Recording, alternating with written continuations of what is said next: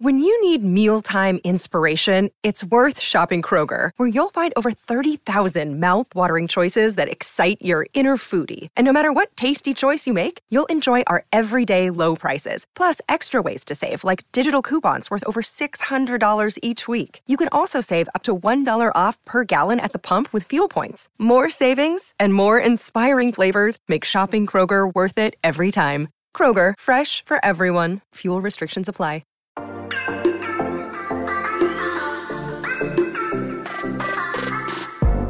Hola, hola, muy buenas a todos y sean bienvenidos aquí a tu podcast Charlas iOS. Y aquí vengo muchachos para compartir contigo unos minuticos entre semana. Así que prepárate que vamos a comenzar aquí a hablar de lo que nos gusta, de la tecnología y de Apple. Mi nombre es John. ¡Empecemos!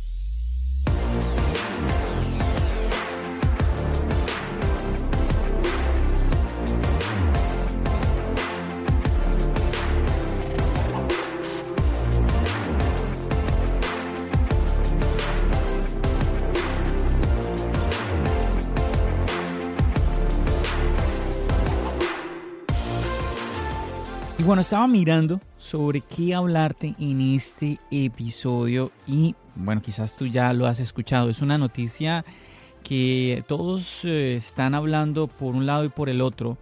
Mm, muy, pero que muy importante. A ver, ¿se recuerda aquí en el podcast? Hace ya unos episodios, el episodio 104, o sea, hace 20 episodios, yo estuve hablando con Carl Egas, él nos estuvo compartiendo su punto de vista, su experiencia en el tema del derecho a reparar. Estuvimos hablando en ese episodio nuevamente sobre esto, el derecho a reparar. Hablábamos sobre, oye, ¿somos dueños o no de nuestros dispositivos?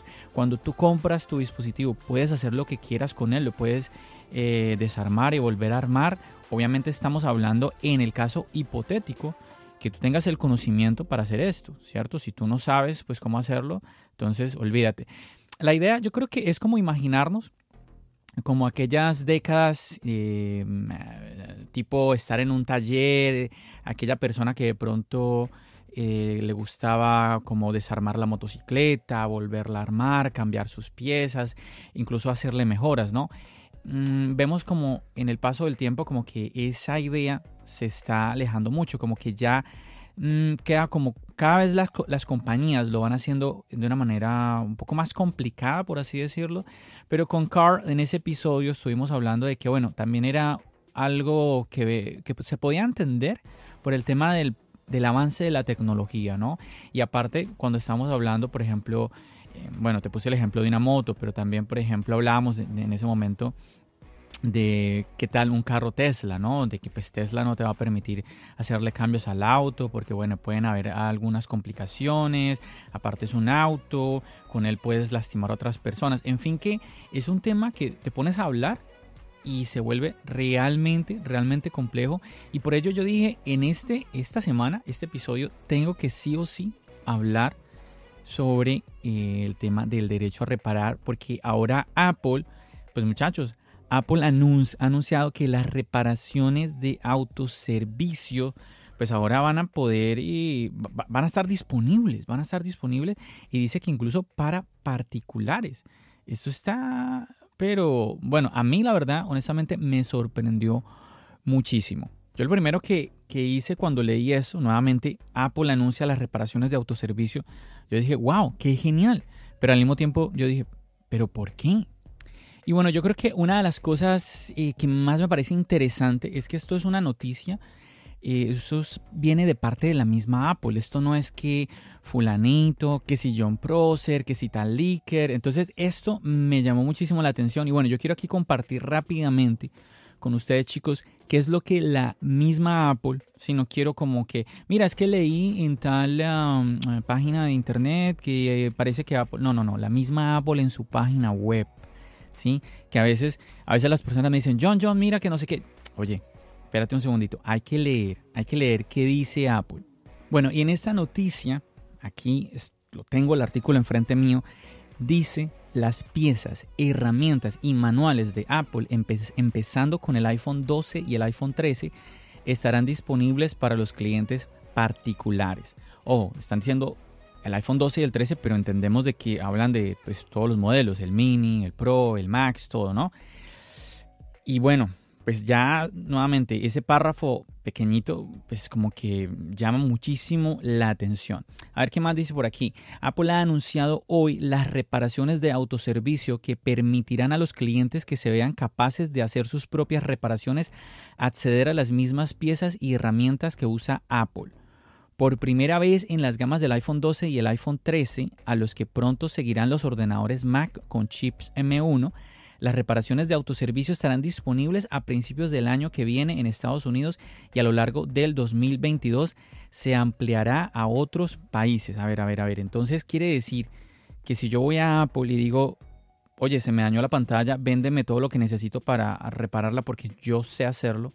Entonces me la van a, me la van a vender. Vamos a ver, a ver qué más dice. Y bueno, nuevamente, la gama completa de lo que es los iPhone 12 y iPhone 13. Eh, antes del 12, iPhone 11, iPhone 10, nada, nada de eso. Y que pues viene también para los ordenadores. Ojo aquí para aquellos dueños de eh, Mac con procesadores M1.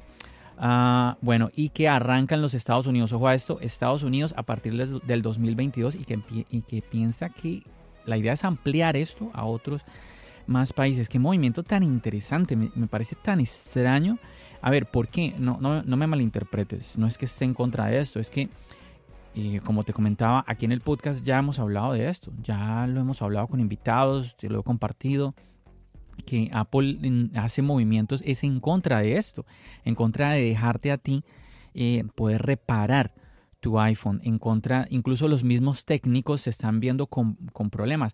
Hay gente incluso haciendo documentales. Si tú, te metes a internet vas a encontrar documentales. Yo la otra vez veía un técnico eh, muy famoso aquí en Nueva York que una persona iba a la Apple Store de la Quinta Avenida, le decían que el computador no tenía arreglo, que prácticamente lo que, o, o, prácticamente lo que le costaba a él el arreglo, con eso podía comprar un computador nuevo.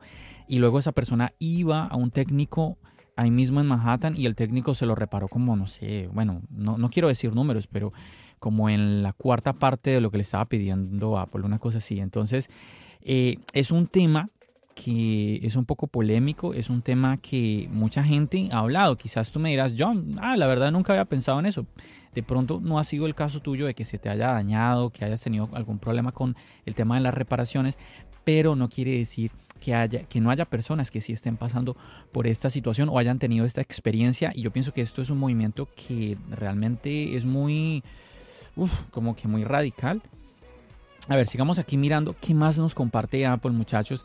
Dice los clientes, ojo a esto, los clientes se sumarán a los más de 5.000 proveedores de servicios autorizados Apple y los 2.800 proveedores de reparación independientes que ya tienen acceso a estas piezas, herramientas y manuales.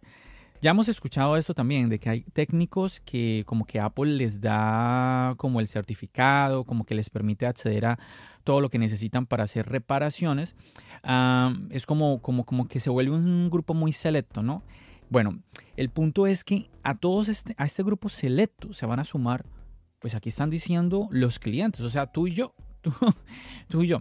Nuevamente, bueno, yo entiendo que si tú y yo no sabemos cómo reparar, pues no vamos a lograr nada, ¿cierto?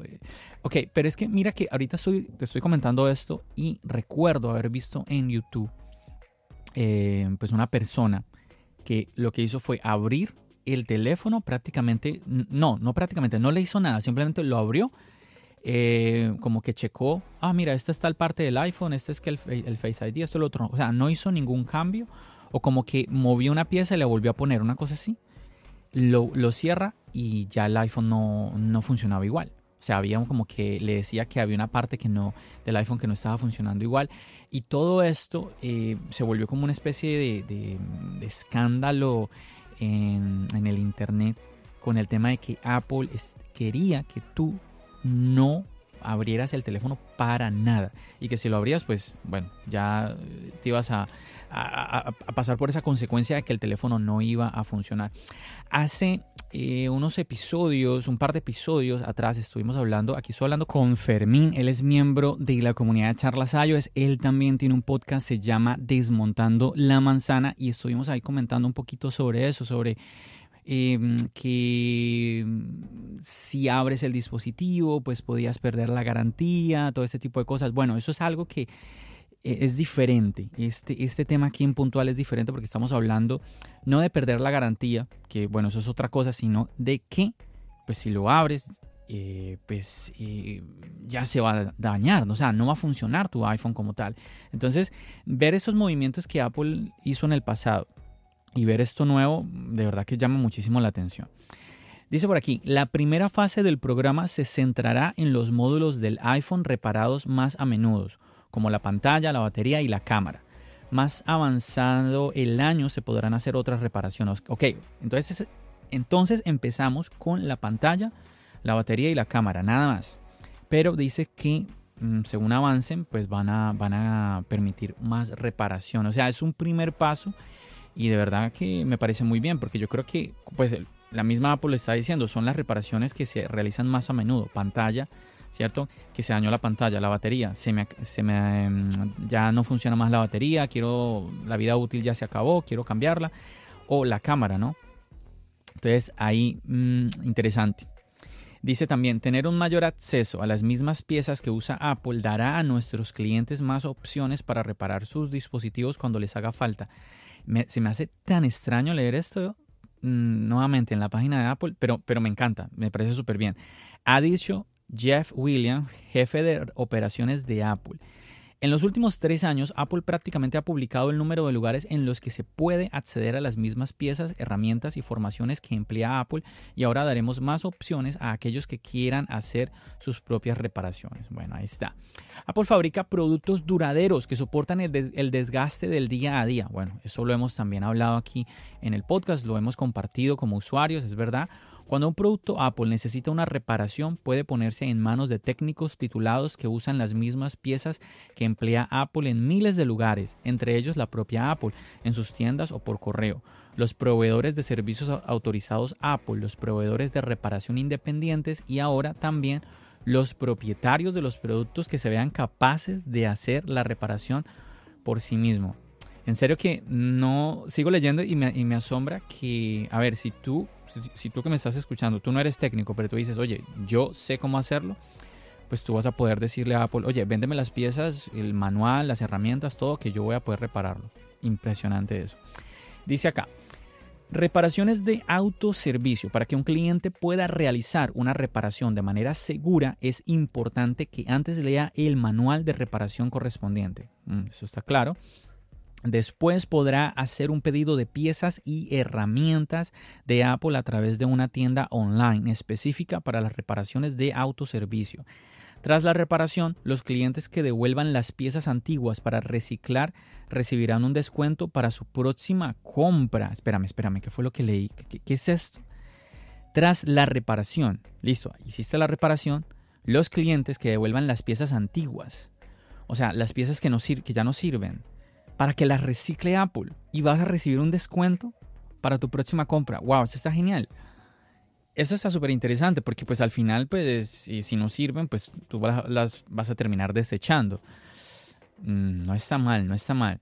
Dice acá, la nueva tienda incluirá más de 200 piezas y herramientas, así que los clientes podrán realizar las reparaciones más habituales en el iPhone 12 y iPhone 13, o sea, la tienda en donde vamos a adquirir tanto las piezas como las herramientas para estas reparaciones.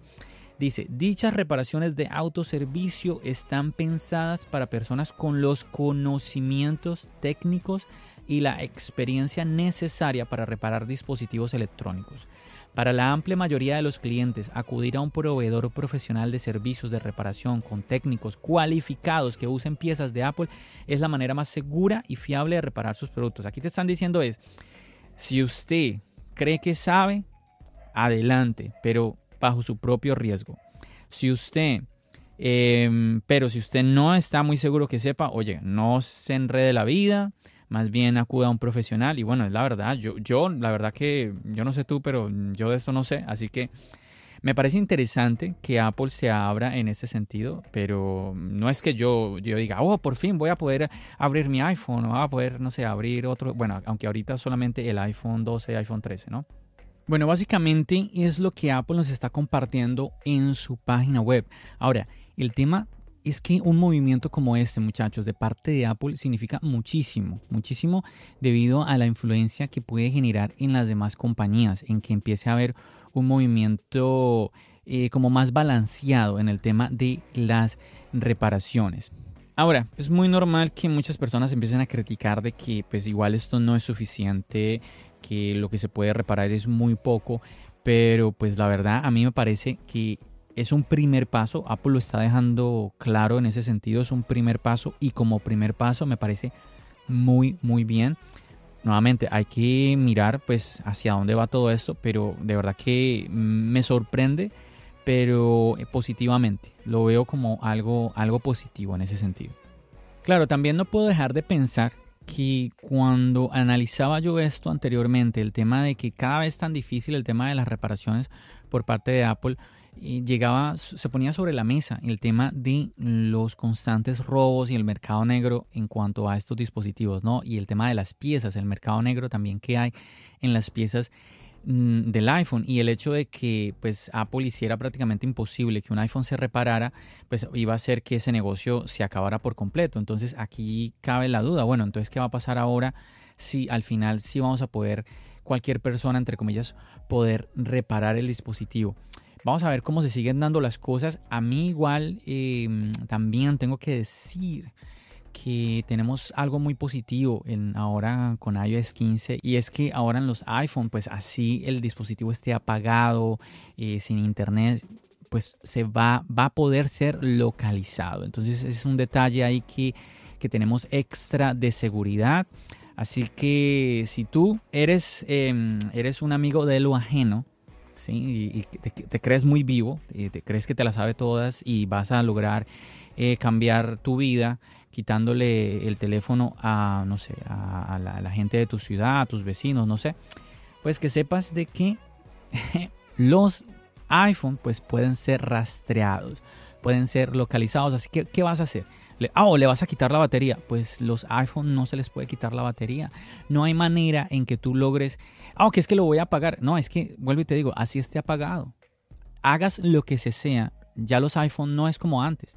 Hagas lo que se sea el iPhone va a poder ser localizado. Así que ahí eso me parece que es muy, muy, muy interesante y eh, un golpe muy fuerte. Y pues viendo todo esto, charlando esto contigo, mm, lo recuerdo. Vale la pena, vale la pena eh, resaltarlo. Ahora, yo creo que la pregunta real es por qué Apple está haciendo esto si ellos han demostrado estar en contra de dejarnos reparar nuestros dispositivos. Yo no puedo dejar de hacerme esta pregunta. Y pues bueno, eh, ya hemos escuchado eh, pues que pues ha habido presión, ¿no? Sobre todo aquí en los Estados Unidos en los últimos meses por parte de la, de la nueva presidencia, pues eh, de parte de Biden, pues ha habido una presión en ese sentido hacia el derecho a reparar y directamente en cuanto a Apple. Yo creo que aquí Apple pues está, se, se ha visto forzada a cambiar y también yo creo que busca adelantarse, adelantarse a tener problemas hacia futuro. Y yo en este podcast compartiendo eh, movimientos de Apple con ustedes chicos, yo he notado eso, que Apple cuando hace un movimiento también piensa mucho hacia futuro, evitarse como problemas.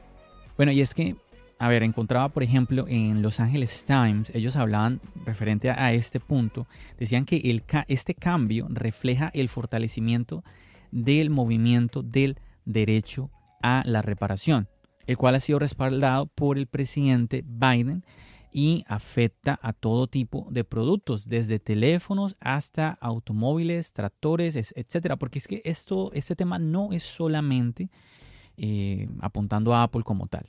Al final yo creo que eso es positivo para nosotros eh, como usuarios, diría yo, diría yo que es positivo.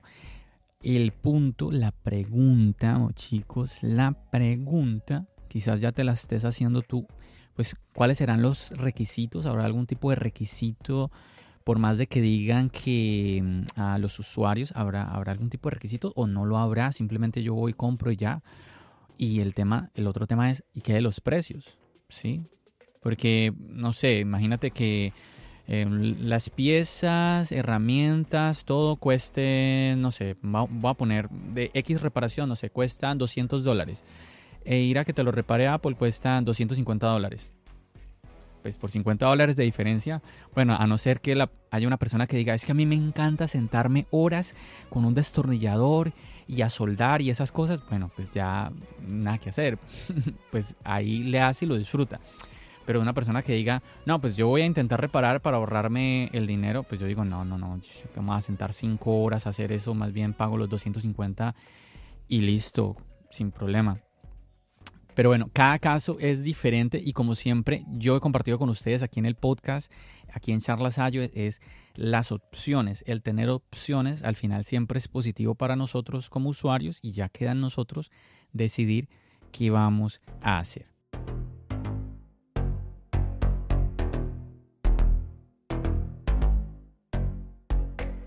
Bueno, yo creo que eso es lo que quería compartirte en cuanto a esta noticia que nuevamente me llamó muchísimo la atención, más aún por todo, todo el ruido que ha hecho en los últimos meses, en los últimos años, y que incluso aquí en tu podcast Charlas iOS, pues hemos compartido eh, con los invitados, aquí eh, junto contigo que me estás escuchando, hemos compartido todos referente a este tema. Y bueno, obviamente no quiero terminar este podcast sin antes contarte un poquito, compartirte sobre eh, pues lo que está sucediendo también aquí en Charlas iOS en la creación de contenido. Mm, te había comentado en el anterior episodio que eh, estaba a punto ya de subir un nuevo video referente a el Apple Watch Series 7, el de 45 milímetros, el Apple Watch Series 7 de 41 y que también los quería como comparar un poquito el tamaño con mi Apple Watch Series 3 de 42 milímetros. Todo esto porque recordé que cuando compré eh, mi Apple Watch Series 3, esos 42 milímetros se me hicieron un poquito grandes. Entonces yo dije, espérame, ¿qué tal, para, ¿qué tal que una persona que haya tenido como ese pensamiento? Yo ya me acostumbré realmente a los 42 milímetros, pero dije yo, bueno, ¿y qué tal una persona que haya tenido ese pensamiento de los 42 milímetros como muy grandes? ¿Por qué no mejor irse al de 41 milímetros? Y bueno, ahí los puse lado a lado eh, estos relojes. Entonces, mm, para que si te causa un poquito de curiosidad el tema de los tamaños, para que le eches, le eches un ojo. Es un, es un video que mm, me parece que, quedó bien, bonito. Me parece que quedó chévere. La verdad que, la verdad que le dediqué tiempo. Eh, he recibido comentarios muy positivos de personas referente a la edición. Bueno, la verdad que sí le dediqué tiempito a la edición. Y algo que quería también pues compartirte como nuevo que sucedió con ese video es que, a ver, pues me retrasé más de lo que pensaba subiendo el video y bueno, cuando ya por fin, ya dije, listo, ya está terminado el video completo, está, lo voy a subir. Y cuando ya, cuando ya le voy a colocar, porque a ver, cuando tú subes el video, luego tienes que, tienes que colocar que el título, que los links, que la descripción, que no sé qué, que las etiquetas, todo esto. Y yo veo que dice, hay un reclamo por derechos de autor. Y yo dije, ¿cómo así? ¿Por qué?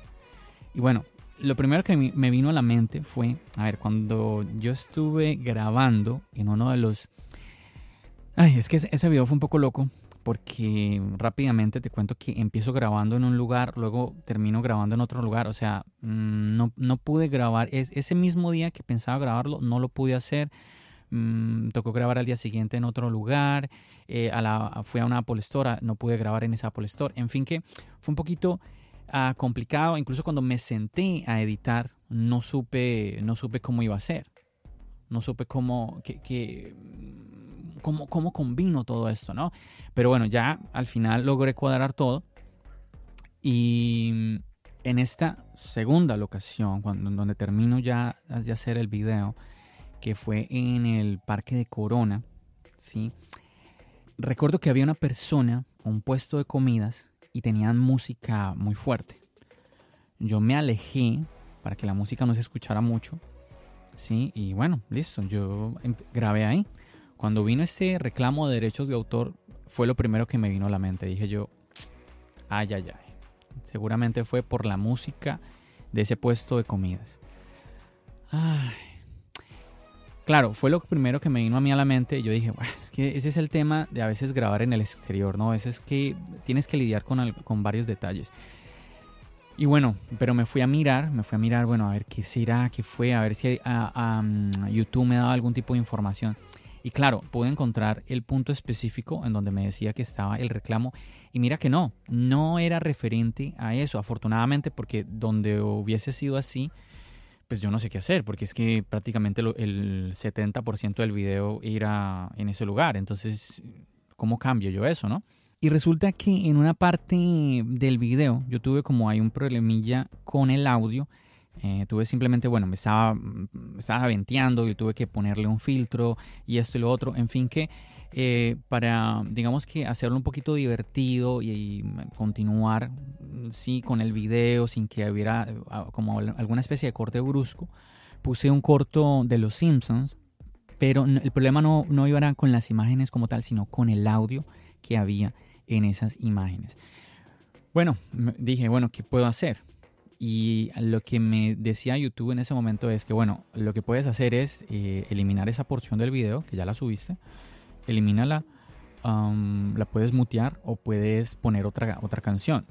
Yo automáticamente lo que había pensado era, me toca editar esa parte y volver a subir el video, pero bueno, mm, leyendo lo, que, lo otro que me decía YouTube, pues realmente lo único que me decían era que no podía monetizar ese video. Por esos, imagínate, eran como 10, 10 segundos, por mucho, 10, quizás menos de 10 segundos eh, de esa melodía. Entonces, que ese video no podía ser monetizado. Pues mira, yo me puse a pensar, bueno, ¿qué hago? Mm, y dije, no, yo quiero subir el video ya. Además, mi canal no está monetizando, así que yo dije, ¿para qué lo cambio? Me gusta, me parece que es divertida esa partecita con esa melodía, mejor lo dejo así, era mi idea original.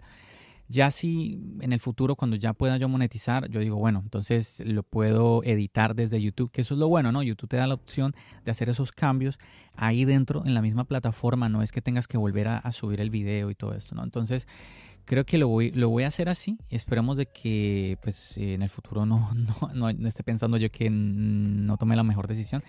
En fin, que nada. Quería compartir eso contigo. Sé que también algunos de los que me escuchan pues también crean contenido yo creo que eh, siempre tenemos preguntas referente a la creación de contenido. Yo creo que eh, me gusta, me gusta tanto lo bueno como lo malo que, que, entre comillas, ¿no? Que me suceda tanto con el canal como el podcast, poder compartirlo con ustedes para que, para que pues más o menos sepan cómo es, de qué se trata eh, ¿Qué más hay allá, además de tú sentarte, editar un video y qué, de qué cosas de pronto te tienes que cuidar y todo esto? Así que sí, hay que tener mucho cuidado. El tema de derechos de autor es bien delicado. Y hay muchos, por, ejemplo, muchos canales de música que incluso han dejado de hacer música por este tema. Seguramente has notado que muchos, eh, por ejemplo, youtubers que tocan algún instrumento musical dejaron de tocar ese instrumento por ponerse a hacer reacciones, ¿no? Reacciono a un cantante en el tren, reacciono a eh, el cantante que escuchaba a mi papá, o reacciono a, no sé, a, X, a Luis Miguel, a José José, cosas así, ¿no? Entonces, hay que tener mucho cuidado, mucho cuidado con el tema nuevamente de derechos de autor.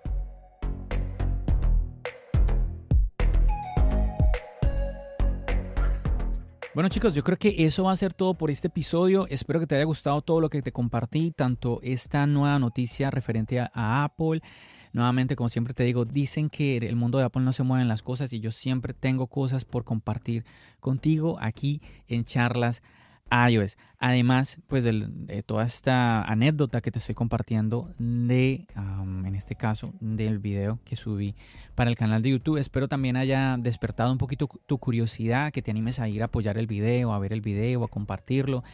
Como siempre te lo digo, tú eres parte fundamental del crecimiento aquí de tu podcast Charlas iOS y obviamente del canal de YouTube. Como siempre, agradecerte por haberme acompañado en todo este episodio, por tus comentarios, por tus likes, suscripción, follows, estrellas, ah, ¿qué más? Reseñas, todo lo que tú puedas ahí eh, como interactuar con la plataforma de podcast en la cual tú me estés escuchando, sea Apple Podcast, Spotify, Google Podcast, bueno, mm, no sé, en la que sea que tú me estés escuchando, todo eso es de ayuda para charlas iOS y obviamente también con el canal de YouTube. Yo no me demoro más. Este fin de semana, ahí estamos nuevamente en otro episodio. Ya sabes que nos seguimos escuchando aquí en el podcast y nos seguimos viendo en el canal de YouTube. Recuerda, mi nombre es John. Bendiciones.